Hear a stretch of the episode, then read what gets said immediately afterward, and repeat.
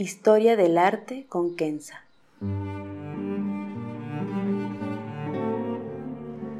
Una serie sobre el arte a través de la historia y las culturas. Se presentarán obras que trascienden el tiempo por su belleza y por lo que nos cuenta. Obras que encienden el asombro. Buenos días, me da mucho gusto saludarlos y hoy les propongo viajar en el tiempo al reino de Gandhara Hago este podcast después de que varios de ustedes me lo pidieron y también porque es justamente un tema que tenía ganas de presentar. El arte de Gandhara es fascinante por las influencias griegas en el arte budista. Pueden, como complemento, oír el podcast número 26 que trata de la iconografía budista y que habla extensivamente de los primeros desarrollos y por ende del arte de Gandhara. Pero aquí será un enfoque más preciso y espero sea de su interés. Veremos primero de qué región y época del mundo estamos hablando para después entrar en esta iconografía budista tan particular. Gandhara. Gandhara es el nombre antiguo que se le daba a una región que se extiende desde la parte noroeste de Pakistán hasta el norte de Afganistán. Si han oído hablar de los valles de Swat, de Peshawar, de las montañas del Karakoram y claro, de Kandahar, Kabul y Bamiyan, tendrán una idea de qué estamos hablando. El apogeo del reino fue entre los siglos I y V después de Cristo, bajo el gran imperio Kushan, del cual habló en el podcast mencionado anteriormente. Para situarlos en la historia, porque esta región es realmente una zona extraordinaria, Gandhara era inhabitada desde por lo menos 3.000 años antes de Cristo y está mencionada en los Vedas hindúes. También se menciona en el Avesta, el libro sagrado de los zoroastros, que lo describe como uno de los lugares más bellos del mundo. Si saben un poco del budismo tibetano y en particular del Dzogchen, se dice que fue el valle de Swat donde nació el gran maestro Garab Dorje, a la vez que Padmasambhava o Guru Rinpoche. En los textos budistas la región se llama Odiyana. La región fue conquistada por el imperio Aquemides persa seis años antes de Cristo y por supuesto por Alejandro Magno en el año 327 antes de Cristo, cuatro años antes de su muerte. Más adelante se volvió al imperio Moria, el centro del imperio greco-indio, la región tuvo un declive largo hasta su conquista por las fuerzas de Mahmud Ghaznavi en el año 1001 y parte entonces del gran imperio túrquico que cubría parte de la India de hoy hasta las fronteras de Irán. Así que, como ven, la región estaba en la confluencia del mundo y quiero hacer aquí un hincapié, si me lo permiten, ya que en los libros de historia en el Occidente el centro gravitacional es en general Europa, pero tienen que darse cuenta que el resto de la humanidad también tenía su historia, sus conquistas, sus expansiones, su comercio, sin la necesidad de un actor europeo. Y Gandhara, y esta región del mundo en particular, tiene una historia extremadamente rica. Ahora, el arte de Gandhara.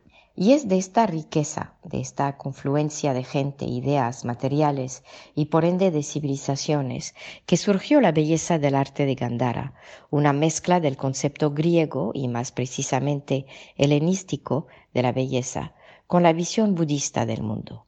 Para entender esta confluencia artística tienen que entender dos puntos. Primero, el arte helenístico griego y su existencia en Asia Central, y dos, el arte budista. Empezamos entonces con el arte helenístico griego y su presencia. Su presencia es fácil de entender, una vez que se imaginan uno el extenso del imperio de Alejandro Magno con su base en la región de Bactria en el noreste de Afganistán, cerca de lo que es hoy Mazar-e Sharif, y su conquista hacia el este para llegar a las fronteras del Hindustán con los Himalayas y el valle del Indus, Sugiero modestamente que vean un mapa para entender. Junto con los soldados de Alejandro Magno y después de su muerte, había por supuesto todo lo que implica una conquista y el control entre el establecimiento del poder, con su estructura y por ende una manera de pensar, su organización, la organización de la sociedad, el convivir, mezclando lo que existía y lo que el conquistador trae consigo. Y aquí tenemos la confluencia entre dos culturas sumamente sofisticadas, la de este Asia Central, al margen de la India, del imperio persa, de las influencias túrquicas y, por supuesto, el magnífico imperio de Bactria. Y por otro, tenemos las ideas griegas y los conceptos helenísticos del arte y de la belleza.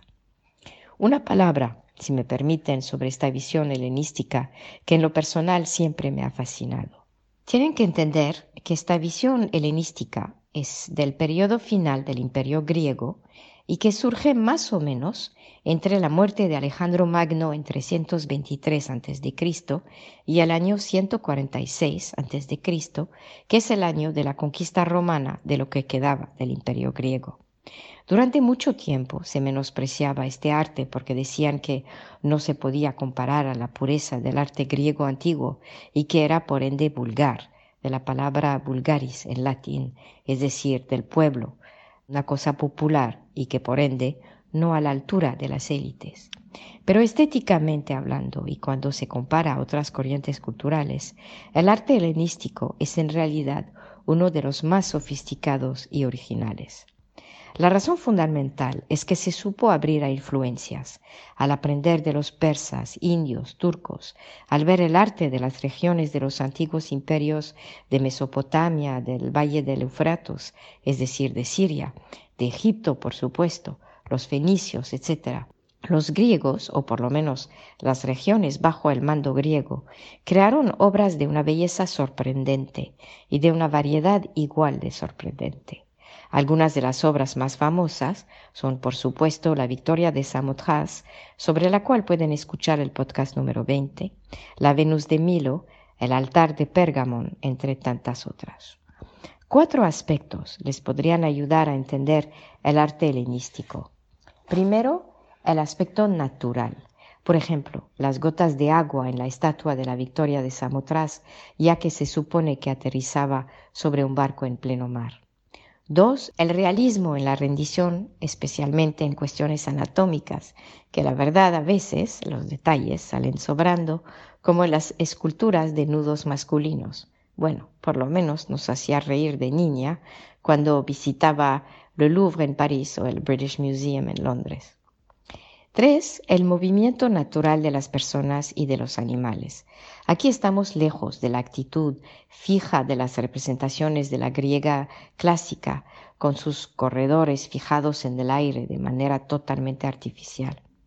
Y finalmente, cuatro, se deja atrás la sencillez del trazo y de la geometría de la Grecia antigua para introducir más formas, más curvas si prefieren, que son más naturales y más cerca a la realidad, y por supuesto ornamentos, algo que los griegos antiguos descartaban por ser de nuevo vulgar y no a la altura de los gustos de la élite. Ahora, ¿cómo este arte se encuentra con el arte budista para crear un arte greco-budista de Gandhara? Como lo expliqué en el podcast dedicado a la iconografía budista, Buda vivió hace unos 2500 años y fue solamente 700 años después que se desarrolló el arte budista con una representación antropomórfica, es decir, humana del Buda.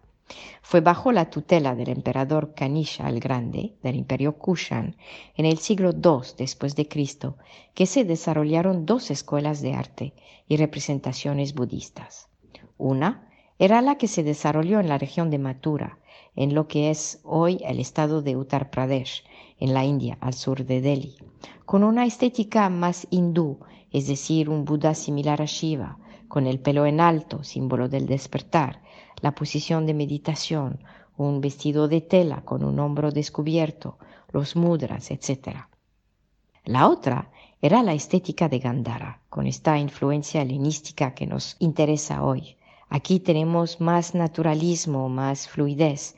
El Buda tiene un aspecto más humano que divino, con una cara definida y expresiones también definidas. Buda está vestido de telas largas y fluidas, indicando movimiento y no un aspecto fijo de un Buda en meditación. Hay detalles importantes como en las manos y en los ojos, por ejemplo. Para concluir, El arte de Gandhara perduró más de 500 años y todavía hoy existen piezas extraordinarias en Pakistán y Afganistán, algunas desgraciadamente robadas en los últimos 20 años durante la presencia militar estadounidense y de la OTAN en Afganistán, otras destruidas por tantos conflictos y actores desde la invasión soviética en 1979 y eventualmente por los talibanes también. Hoy muchas piezas se encuentran en museos, en Nueva York, en Londres o Berlín, pero el Museo de Kabul, por ejemplo, y otros en Pakistán resguardan objetos preciosos. Todos sabemos de la tragedia de la destrucción de los Budas de Bamiyan, pero existen todavía cuevas y templos inexplorados en Afganistán, muchos bajo la tierra o recubiertos. Tuve la oportunidad hace unos años de visitar unas cuevas en la región de Badakhshan, cerca de, de Balj, en el noreste de Afganistán, donde uno podía ver con claridad dibujos de Buda en las paredes. Los colores después de más de 1500 años seguían preciosos. Este podcast ha sido un poco denso en términos de datos históricos y espero que no fue molestia para ustedes, pero espero también que les ayudó a entender, obviamente, este arte tan especial de Gandhara y la iconografía budista en general, pero también darse cuenta que en el mundo del arte, uno, no hay un centro de gravedad y que desde cualquier región del mundo surge belleza, y dos, que es al abrir a otras culturas que un arte surge, se desarrolla, se manifiesta y encuentra belleza. Un arte basado en nociones cerradas, es decir, nacionalistas, raciales o religiosas únicas, suele estancarse y morir. Y hoy justamente las culturas, las obras de arte, las piezas de los museos que más nos llaman la atención son estas que representan las confluencias de civilizaciones y pensamientos diversos. Muchas gracias y gracias por su paciencia y su interés.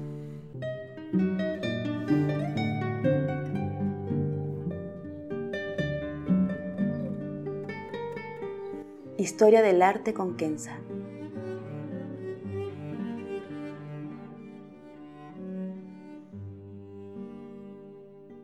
Para ver las obras que se presentan en este podcast y a la vez descubrir otras que podrían despertar su asombro, les invito a seguirnos a través de la cuenta Instagram Historia del Arte con Kenza.